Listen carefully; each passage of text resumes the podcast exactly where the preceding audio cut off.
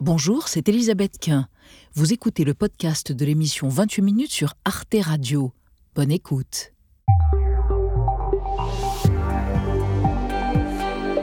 Bonsoir à tous, soyez les bienvenus dans 28 minutes. Bonsoir mes amis. Bonsoir Elisabeth. Bonsoir, si présent.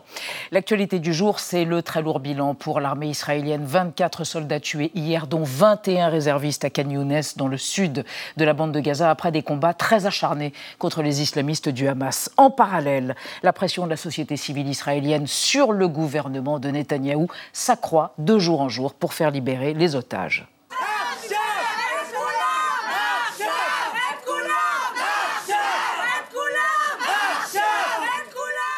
Les initiatives diplomatiques américaines, européennes et qataries se multiplient. Une solution politique à ce conflit qui a fait plus de 25 000 morts côté palestinien, selon le Hamas.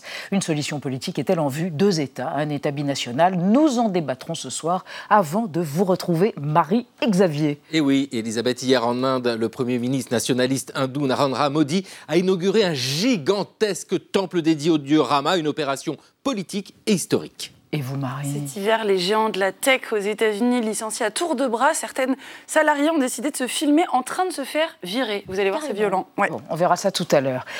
Et pour commencer, une question de taille. Pourquoi les petites bites font-elles si souvent honte à leurs propriétaires? Non, je ne vous regarde pas euh, de manière insistante, mon cher Benjamin. Elle s'appelle Octavie Delvaux, elle est féministe, éditrice de littérature érotique. Elle publie Éloge des petites bites sous la malice gaudriolesque du titre. L'autrice questionne la domination et la représentation de la puissance à travers les siècles. Réévaluer ces fameuses petites bites, est-ce que cela signifierait la fin du virilisme? On en parle dans un instant.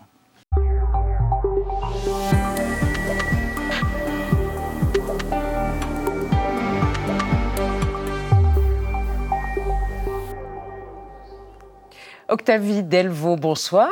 Bonsoir. Je vous présente Anna Ndiaye et Benjamin Sportouche. Enchanté. Une question. C'est un pseudonyme ou un demi-pseudonyme, votre nom, Octavie Delvaux demi-pseudonyme. Delvaux est votre nom de famille, mais Octavie voilà. n'est pas votre prénom. Vous l'avez emprunté à la comtesse de Ségur? C'est exactement ça, oui. Ah oui, on est loin des petites filles modèles, non? On est loin des petites filles modèles, mais la comtesse de Ségur avait ses petits fantasmes cachés. Ah oui, vous ça. Alors, éloge des petites bites pour en finir avec la dictature viriliste un petit livre en orbite depuis le mois d'octobre dernier à la Musardine. On va en reparler avec vous de ces petits engins. Avec grand plaisir. De ces petits vites. Euh, après votre portrait, cher Octavie, que voici, réalisé par Gaël Legras. Les voyages, Sex in the Kitchen, un essai, c'est la règle de trois d'Octavie Delvaux.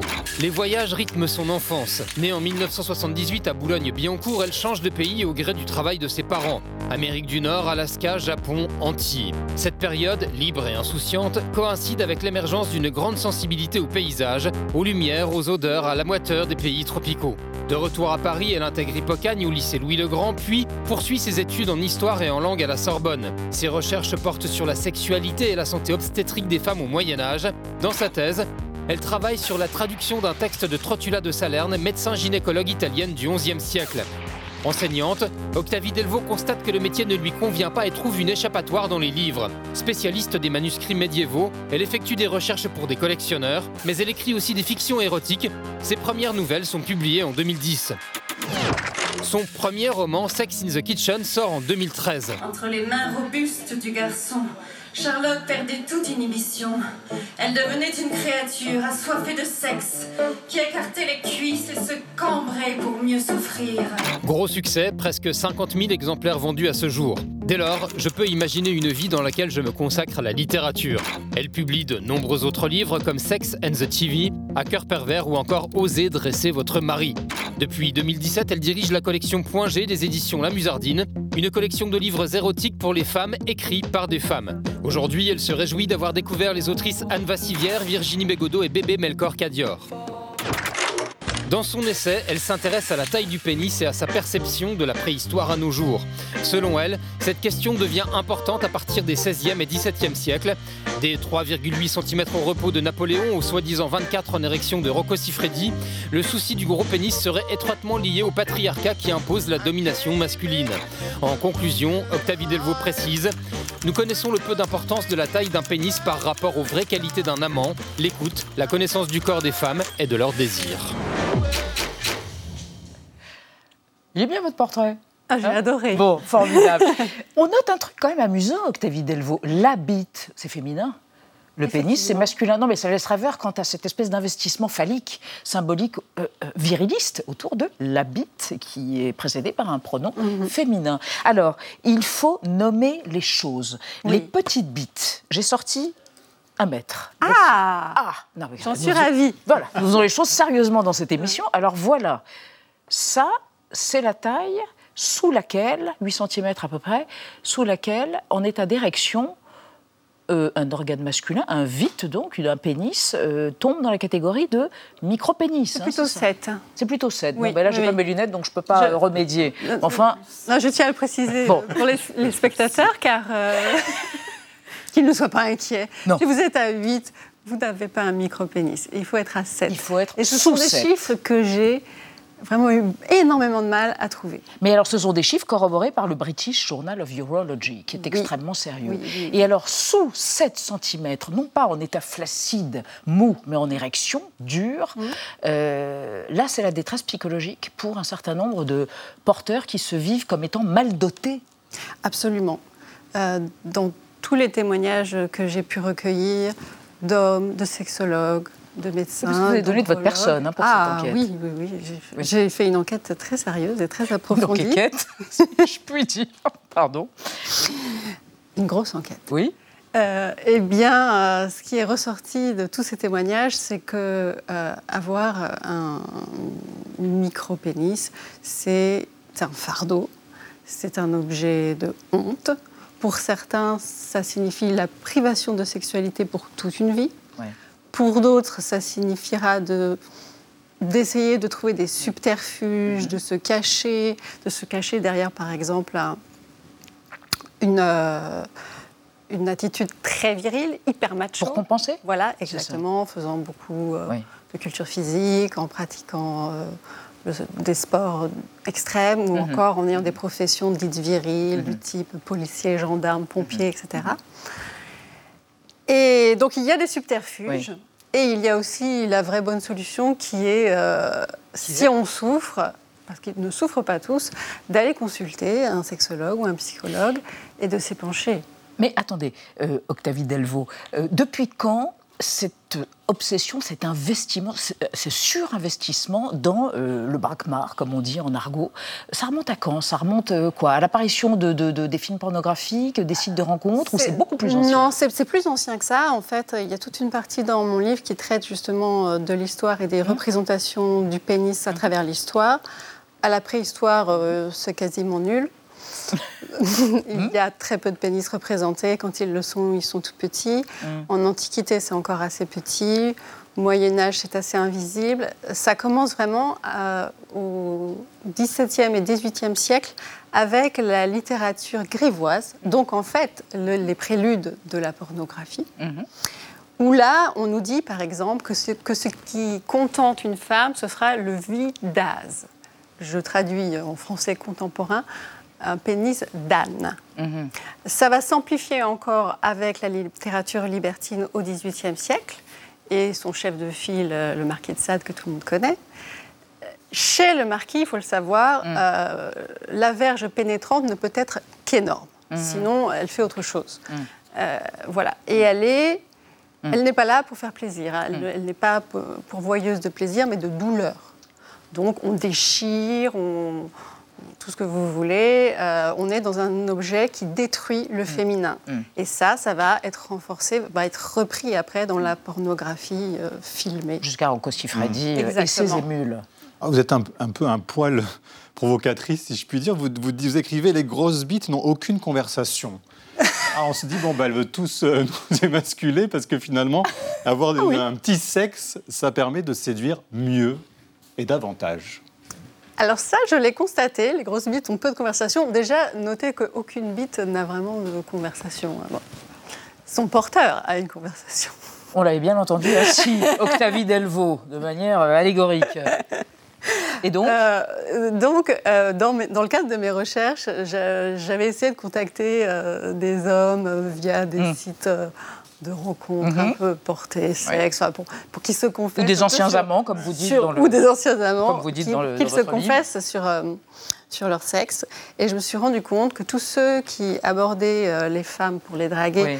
avec notamment euh, des dick pics, et quand on fait une dick pic, C'est-à-dire des photos. des de- photos, Traduisez de, pour des- ceux des qui ne photos savent pas. de pénis. Très bien. En fait, sur certains sites, Oui. Euh, quand on contacte une femme, même euh, au premier contact, on envoie une photo de son pénis qui est généralement énorme et en érection. Hum. Et quand j'avais euh, un contact avec ce type d'homme, les propos étaient ultra basiques. C'est elle te plaît? Oui, non, pas spécialement, mais elle pourrait te faire du bien. Oui, mais c'est pas forcément Hum, ça que je cherche. Je n'arrivais pas à obtenir avec ce type de personne Autre chose un que quelque chose de tautologique. Oui. euh, du discours. Alors que chose de ceux qui, littéral. voilà, Mm. ceux qui ne se présentaient pas en montrant leur sexe, ça ne veut pas dire qu'ils en avaient un petit, mais en tout cas, ils ne se présentaient pas comme un sexe, avaient beaucoup plus de conversations. Octavie Delvaux, vous évoquez la détresse de certains types sous-dimensionnés qui veulent y remédier avec des hormones ou des opérations. On va parler avec vous, chère Anna, de femmes qui se sentent concernées par le- la même détresse. Oui, certaines femmes sont complexées par la forme de leur vulve. Chez les Ah, femmes oui, aussi, la femmes. taille compte. Certaines sont complexées par la forme de leur vulve Mmh, et plus spécifiquement oui. par la taille de leurs lèvres.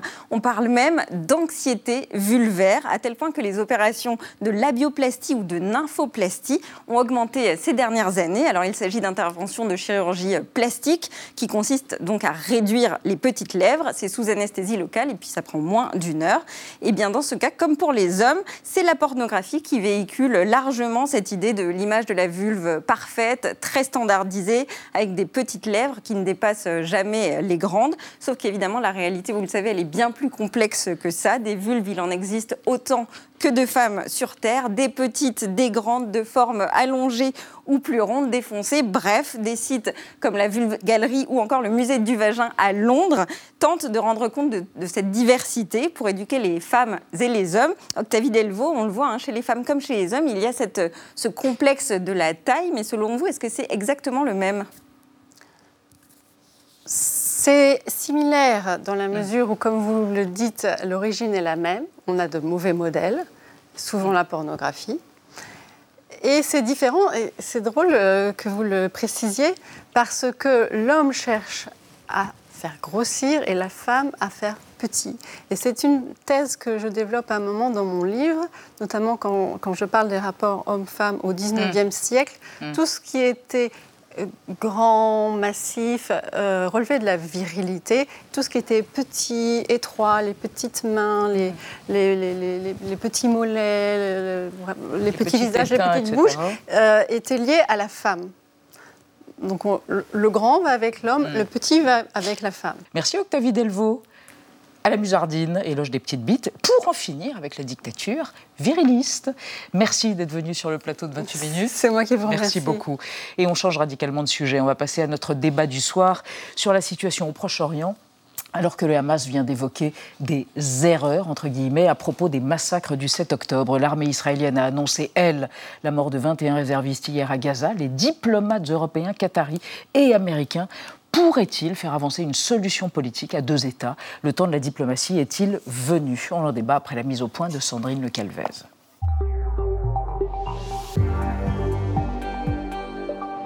Lourd bilan pour l'armée israélienne. 24 soldats, dont 21 réservistes, ont été tués hier dans une attaque du Hamas dans la bande de Gaza. Depuis le début de l'offensive terrestre sur le territoire palestinien, plus de 200 militaires israéliens ont perdu la vie. Les réservistes dévoués qui ont défendu le drapeau ont sacrifié ce qui leur était le plus cher pour que nous puissions tous vivre ici en sécurité. Les combats se concentrent désormais dans le sud de la bande de Gaza. Les forces israéliennes affirment encercler Khan Younes, ville où se cacheraient des dirigeants du Hamas. Après plus de 100 jours de guerre et 25 000 victimes civiles palestiniennes selon le Hamas, les pressions diplomatiques s'accentuent. Comme hier à Bruxelles, le chef de la diplomatie européenne a appelé les Israéliens à accepter une solution à deux États, vivant en paix côte à côte. La paix et la stabilité ne peuvent pas être construites uniquement par des moyens militaires, même si nous avons à l'esprit ce qu'est le Hamas, ce qu'il a fait. Le Hamas, qui a orchestré les massacres du 7 octobre, faisant 1140 morts, chercherait-il de son côté une porte de sortie? Dimanche, dans un communiqué, il a reconnu, je cite, des erreurs commises envers les civils. L'heure de la négociation aurait-elle sonné? Via la médiation du Qatar et de l'Égypte, Israël aurait proposé une nouvelle trêve dans les combats contre la libération de plus d'une centaine d'otages, toujours détenus dans la bande de Gaza. Les familles réclament leur retour. Il faut s'asseoir à la table des négociations et conclure un accord, car nos 136 otages courent un grand danger. Certains sont déjà morts. Alors de nouvelles libérations d'otages mises en scène par le Hamas pourraient-elles bientôt avoir lieu? Médiation et pression diplomatique conduiront-elles à un cessez-le-feu? La fin de la guerre se dessine-t-elle ou le conflit risque-t-il de durer? Trois invités avec nous. Gil Miraeli, bonsoir. Vous êtes historien, directeur de publication de la revue Conflit. Vous êtes également directeur de publication de la revue Causeur. Et vous considérez qu'il y a depuis le début de cette guerre. Côté israélien, un mélange d'usage de la force et de diplomatie. La force devait servir à infléchir les positions de l'adversaire, pas à l'éliminer. À côté de vous, Agnès Levallois, vous êtes vice-présidente de l'IREMO, spécialiste du Proche-Orient. L'IREMO, je précise, c'est l'Institut de recherche et d'études Méditerranée, Proche, euh, Moyen-Orient. Et selon vous, Agnès Levallois, il y a une volonté claire de la part de certains acteurs de passer à la séquence diplomatique.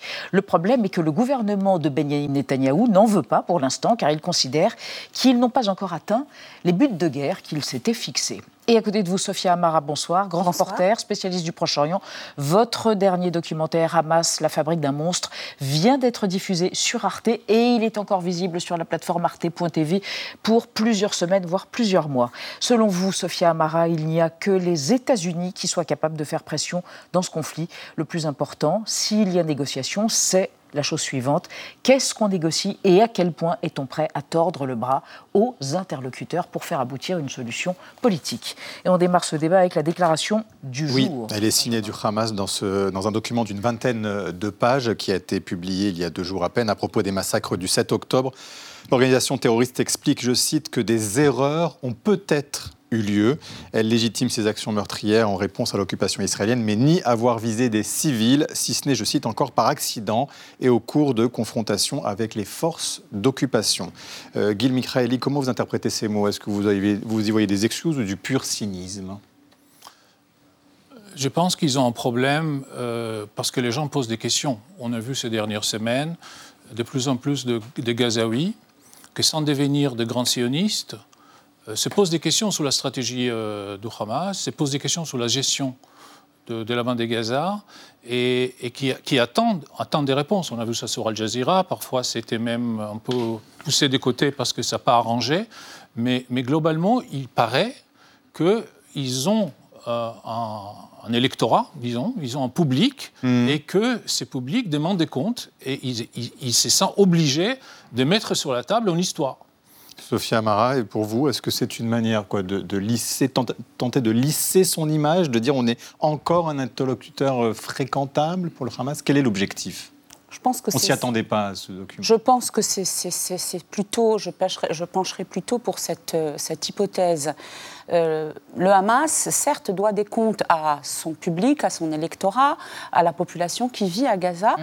euh, mais qui est d'une certaine manière acquise à ce que eux-mêmes appellent entre guillemets la résistance face à l'occupation bien réelle, celle-là.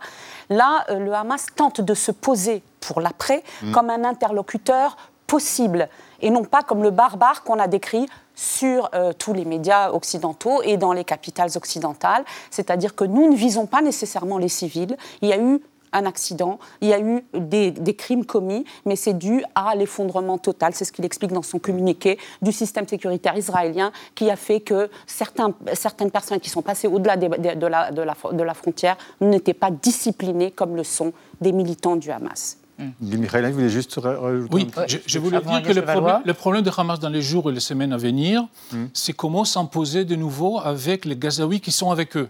Ce qu'on pense d'eux en dehors, c'est important, mais c'est un mmh. deuxième temps. Ils vont sortir, ceux qui ne sont pas morts, ils vont sortir des tunnels, ils vont se trouver avec des gens, et il faut s'imposer.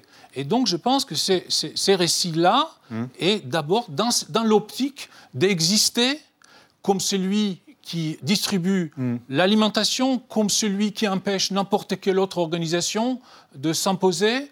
Mais pour cela, au moment où ils surgissent, il faut que autour d'eux, on comprenne dans quel contexte, contexte on est. Mais Agnès Levallois, parce, parce que le Hamas aujourd'hui a perdu des soutiens ou il en a toujours dans la population, les sondages, si tant est qu'on puisse vraiment en faire, euh, est toujours là, la population gazaoui, mais également des États comme euh, l'Iran, le Qatar, la Turquie?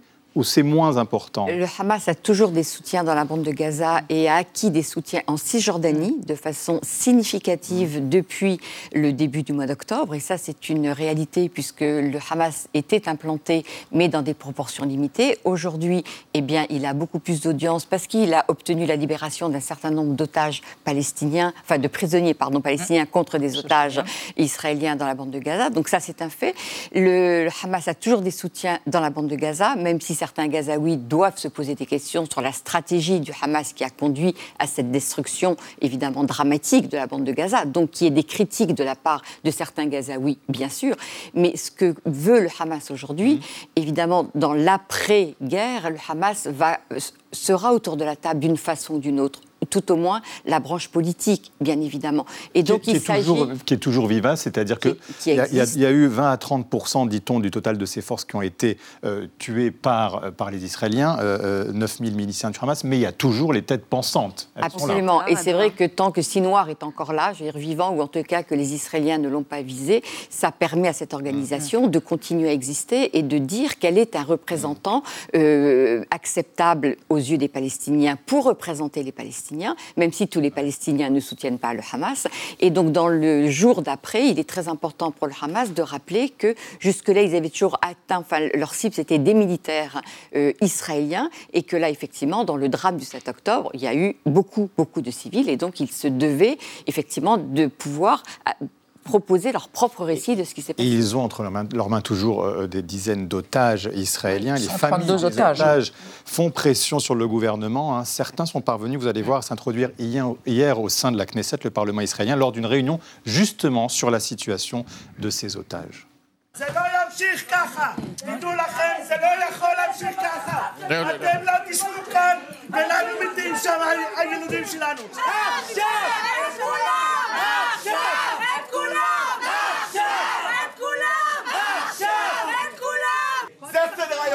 היום, שיש אנשים, אזרחים, נמקים בעזה, ואתם ממשיכים עם הדיונים. אתם לא עוצרים את כל מה שיש.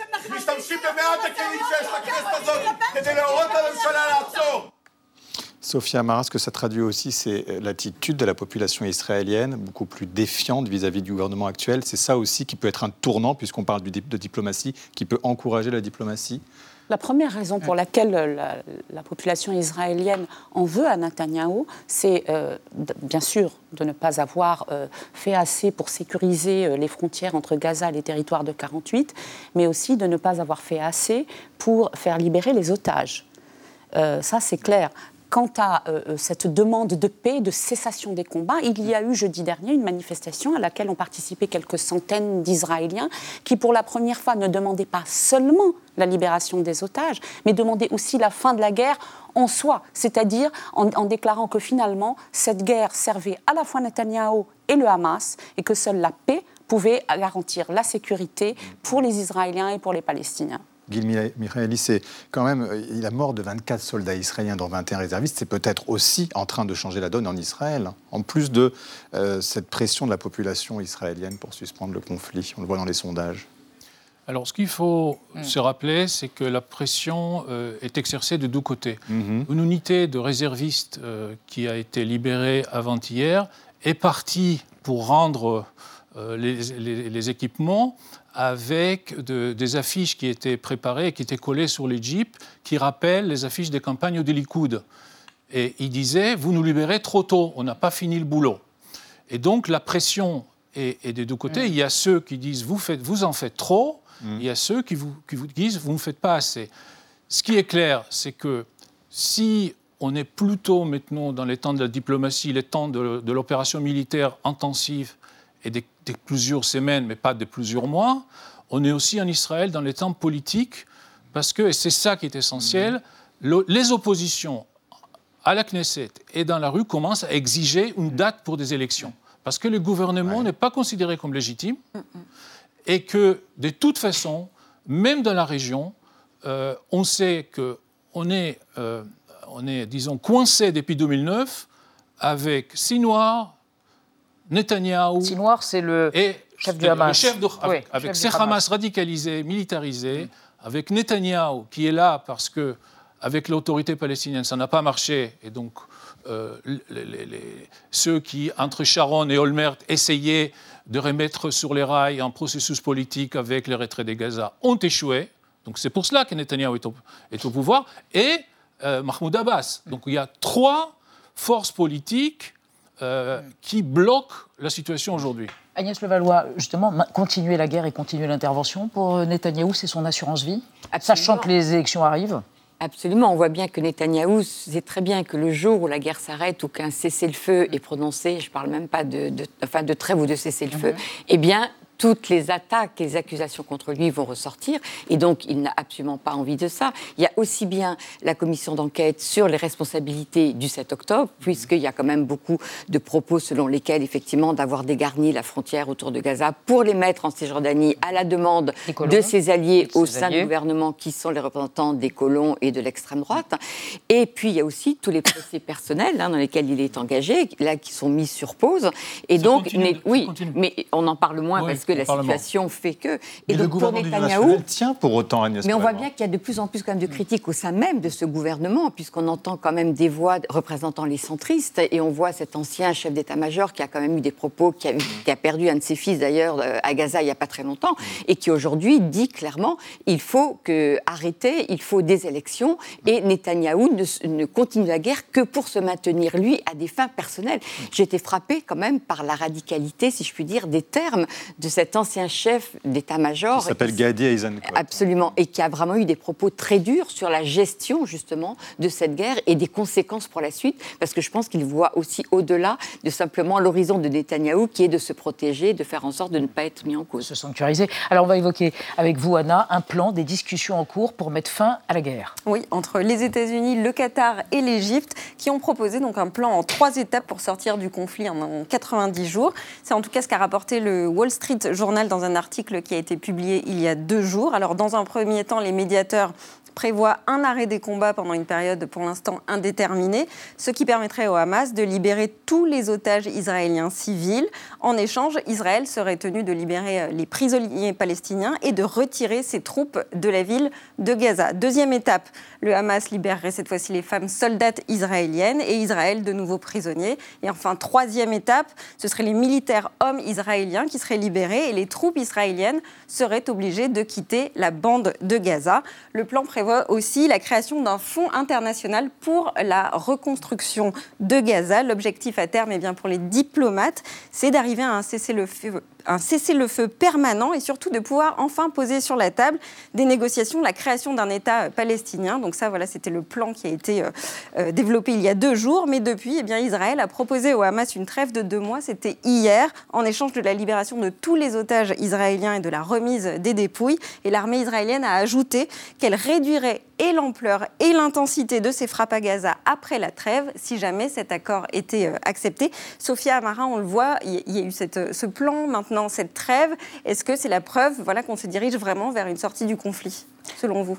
Euh, ça pourrait être un indicateur qu'on se dirige vers un énième, euh, une énième solution euh, qui n'est pas permanente, qui est temporaire et qui ne fera que repousser la facture finale à payer par les deux peuples. C'est-à-dire pour les Palestiniens de reconnaître définitivement qu'ils ont perdu les territoires de 48 et qu'ils vont s'installer dans les territoires de 1967 et côté israélien, de reconnaître aux Palestiniens le droit à un État souverain, ce que Netanyahou vient il de refuter Ouais. il y a quelques jours, Encore. malgré euh, la colère de Biden. Oui, il veut contrôler, continuer Exactement, à contrôler la tout ce qui est sécurité. à l'ouest du Jourdain, c'est-à-dire la Cisjordanie occupée et la bande de Gaza aussi. Donc ce plan-là n'a que de peu de chances de voir le jour, à mon avis, parce que Benjamin Netanyahu ne veut pas non plus lâcher Gaza. En tout cas, il y est poussé, poussé dans cette sorte d'accord faustien avec l'extrême droite israélienne et ne veut même pas lâcher Gaza, qui ne signifie rien, même pour les religieux israéliens. Qui peut le pousser Gaël Miraeli? Qui peut le pousser? Qui, peut, qui a suffisamment d'autorité Euh, Joe Biden? Les Américains Les Européens Les Et- Qataris? Et les bulletins de vote des Israéliens. Euh, alors, juste pour euh, mettre les choses en contexte, en fait, Mais d'un point de vue diplomatique, c'était. du point de vue diplomatique, c'est surtout les Américains. Mhm. Parce que les États-Unis, c'est la profondeur stratégique d'Israël. Israël n'a pas assez d'essence et n'a pas assez de munitions pour une guerre intensive de plus que plusieurs semaines. Mm. Euh, c'est le problème d'Ukraine, puissance 10. Et donc, les jours où les Américains disent euh, stop, on va réévaluer euh, notre, notre relation, l'armée israélienne aurait pour 15 jours, 3 semaines de. Et ça, ça de peut arriver? munitions. C'est possible? Ça, ça, ça c'est déjà arrivé en 75, quand les présidents Ford s'étaient énervés et Kissinger a dit que Rabin n'avance pas suffisamment avec les Égyptiens. Et donc, ils ont, ils ont prononcé un mot qui en Israël, ça sonne comme la mort, ça s'appelle reassessment. Et ce reassessment de 75 a mis tout le monde en, Réinitialisation, quoi. hein. euh, en réévaluation. mais- Réévaluation, mais en ouais. langage, en langage diplomatique, c'est on, gèle on arrête tout, tout. rien ne Mm. bouge, et on reprend, et on va voir, vous avez besoin de quoi, et comment, et vous faites pour nous quoi, etc. etc. On, on- on appuie sur le bouton. Alors juste pour les, les- les- les- les- les tableaux diplomatiques. Donc il y a des efforts de deux côtés. Israël avance par les bas. Euh, c'est le feu. Netanyahu a dit d'ailleurs aux familles des, des- des otages, si on arrête, on arrête.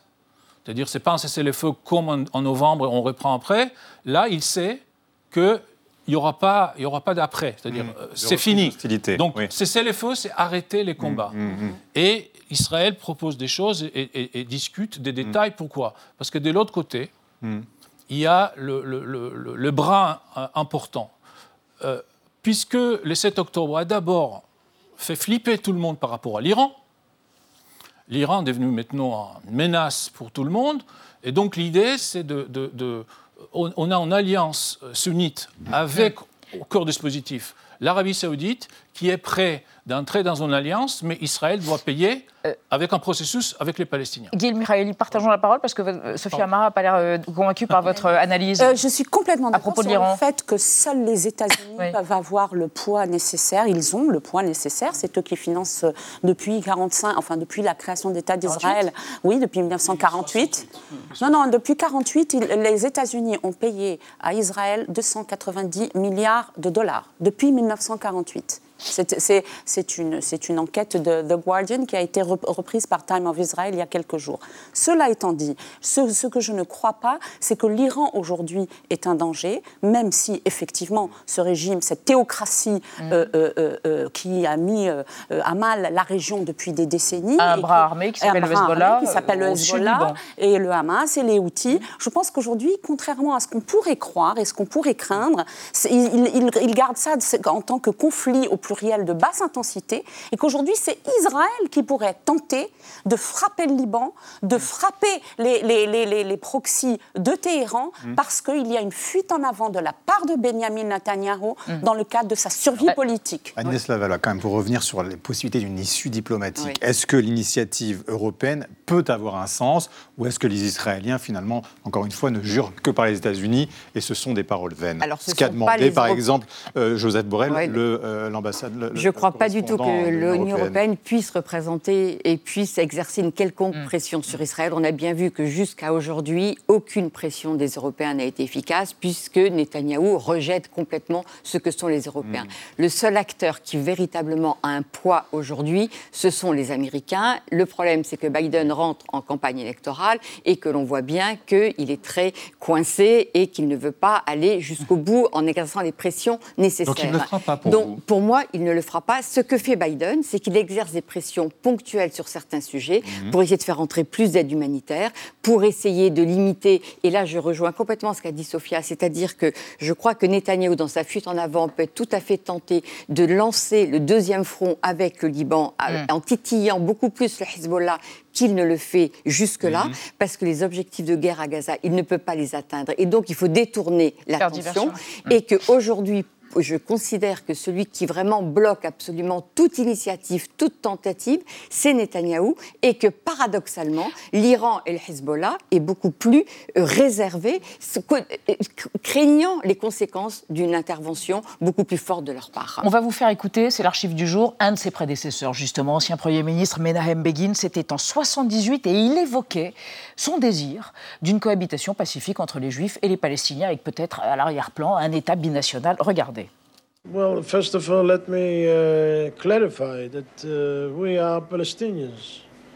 And my friends and I, my, my people here, should be called in your language Palestinians because this is the name of the country. Uh, we belong to it, it belongs to us, and therefore one should distinguish between Palestinian Jews and Palestinian Arabs. Explain very simply we respect the Arab people.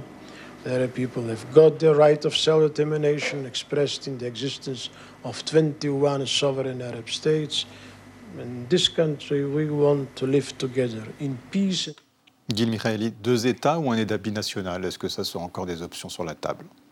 Un État binational n'est pas une option. C'est une utopie. Euh, on ne peut pas avoir une nation. Imaginez l'armée, imaginez. Il n'y a pas de projet commun.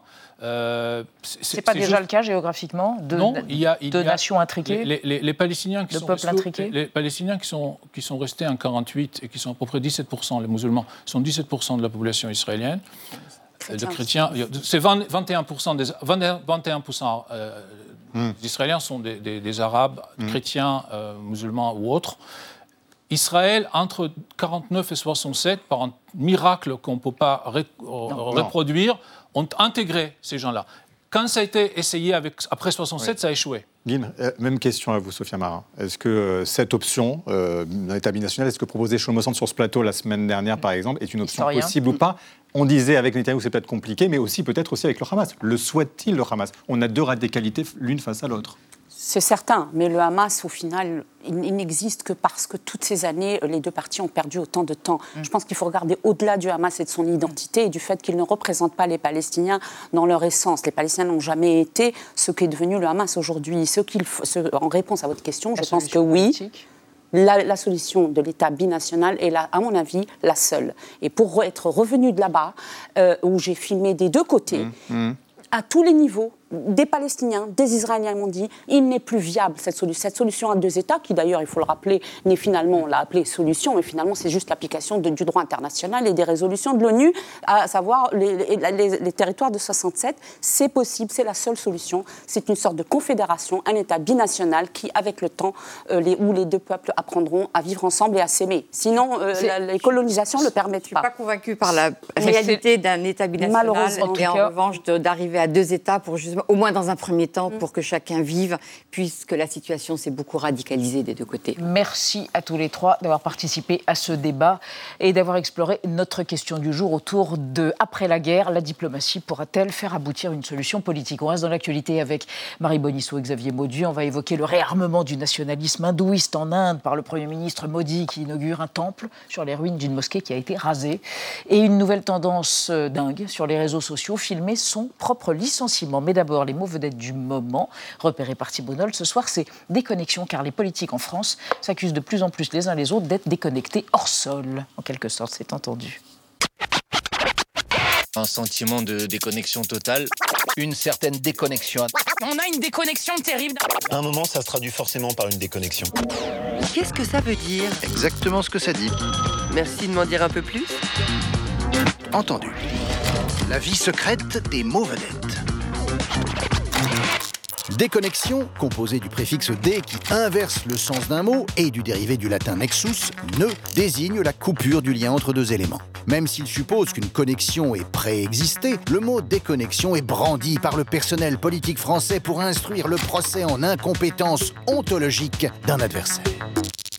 Du fait de divers marqueurs sociologiques, naissance, adresse, diplôme, un rival politique est parfois accusé de déconnexion, soit son inaptitude à appréhender la vie des autres dont il réclame la charge. Également synonyme de hors-sol, déconnexion vaut accusation de léviter au-dessus des réalités terrestres et donc disqualification pour exercer un mandat dans le marigot politique ont déjà été accusés de déconnexion en 2024, ce socialiste par cet insoumis, ce président par cette insoumise, ce chef de gouvernement par ce président de région, cet ex-chef de gouvernement par cet autre président de région, cette chef de parti par ce député ou encore cette polyministre par à peu près tout le monde.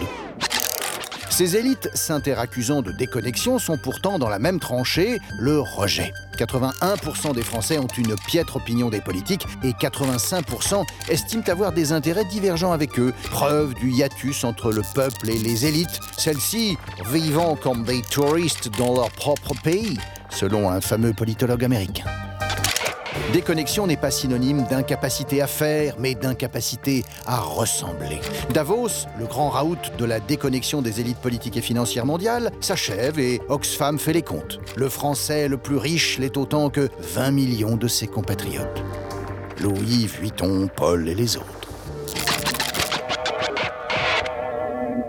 Marie, Xavier. Elisabeth. Oh Xavier, comment me parlez-vous? Bon alors, cher Xavier, hier, une inauguration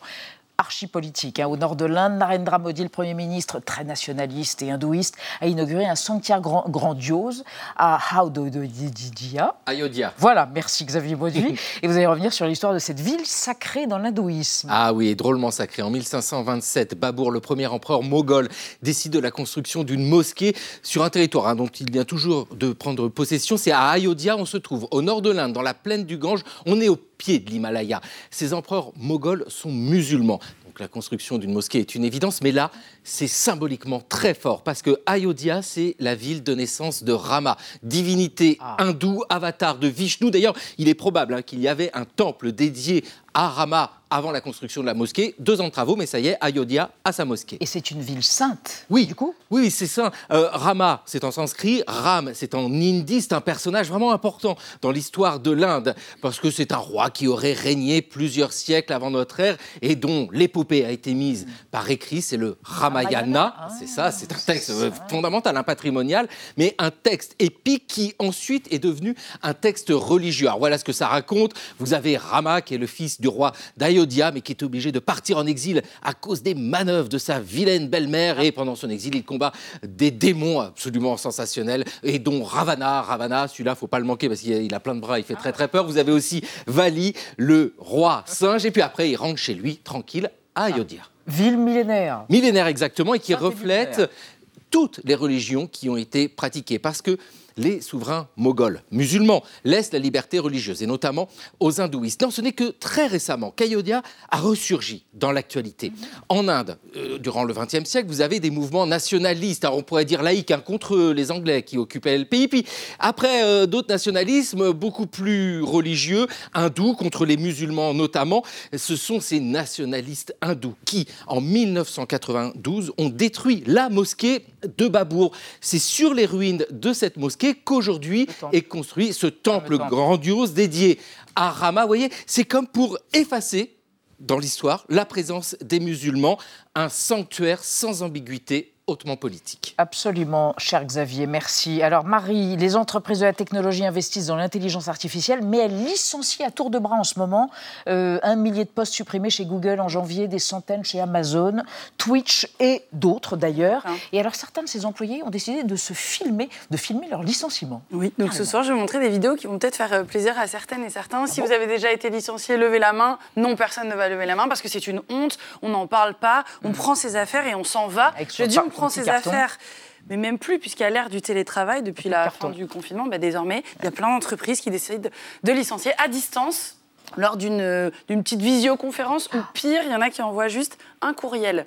L'apogée de cette gestion des ressources humaines inhumaine, c'est peut-être McDonald's au printemps dernier qui avait demandé à tous ses salariés d'aller travailler chez eux pendant trois jours. Ils étaient obligés de rester chez eux pendant qu'ils envoyaient à certains d'entre eux euh, l'annonce de leur euh, licenciement. Alors lassé de voir des gens talentueux perdre toute confiance en eux après s'être fait remercier comme ça, c'est-à-dire salement, une certaine Chloé Si, une manageuse brillante chez Discord, c'est une plateforme de discussion en ligne. Apprenant que son entreprise, ce mois-ci, allait se séparer de 17% de ses employés, a décidé de partager ce moment de suspense à tout le monde sur les réseaux sociaux. Holy shit, dude! I am laid off. Fuck! Oh my god! Uh, oh. Oh là là. Voilà, c'est ça Ah ouais. qu'elle a partagé à tout le monde. Beaucoup de réactions. Elle est complètement folle. Plus Tétanisée. personne ne voudra l'embaucher. Euh, Il y a plein de commentaires qui disent ça en découvrant cette vidéo. Chloé a pourtant reçu une cinquantaine d'offres d'embauche euh, juste après. En fait, c'est normal, nous dit-elle, dans ce secteur de changer souvent de travail. Il faut dédramatiser. Euh, c'est parce que c'est souple, c'est pas contre vous. Plus politique, une autre américaine, Brittany Peach, a elle reçu la même semaine non seulement euh, une annonce de licenciement, elle a décidé de le rendre public, mais elle a aussi dénoncé les méthodes de son employeur, c'est Cloudflare, encore une entreprise de la tech, parce que pendant trois mois, elle a travaillé trois mois là-bas, elle a reçu que des éloges de son chef d'équipe, et puis un jour, un matin, elle se retrouvait face à deux personnes qui l'ont convoquée en conférence à distance. Elle ne les avait jamais vues et ils l'ont accusée de ne pas remplir ses objectifs. Elle leur a coupé la parole. So I really need an answer and an explanation as to why Brittany Peach is getting let go, not why Cloudflare decided to hire too many people and are now actually realizing that they can't afford this many people and they're letting that go. If that's the real answer, I would rather just you tell me that instead of making up some bullshit and telling me that right before I lose my job from someone that I've never met before. If you can respect that. Formidable. courageuse. Ouais. Euh, ça a eu énormément de, de vues, cette vidéo. Elle est pénible à regarder, cette vidéo, a avoué le patron de cette entreprise Cloudflare qui a été sommé de réagir après que cette colère soit devenue virale. Notez d'ailleurs que dans les deux vidéos, on ne parle jamais de syndicats, pas, le, pas une seule fois c'est évoqué. Si je ne me défends pas publiquement, qui va le faire a d'ailleurs expliqué cette Brittany Peach. Héroïne d'un temps nouveau où l'on se fait remercier par des humains qui ressemblent de plus en plus à des robots. Certes, merci d'avoir évoqué toute cette déshumanisation. Merci mes amis, merci de nous avoir suivis. Bonne soirée sur Arte chérie. À demain 20h05. Tchuss.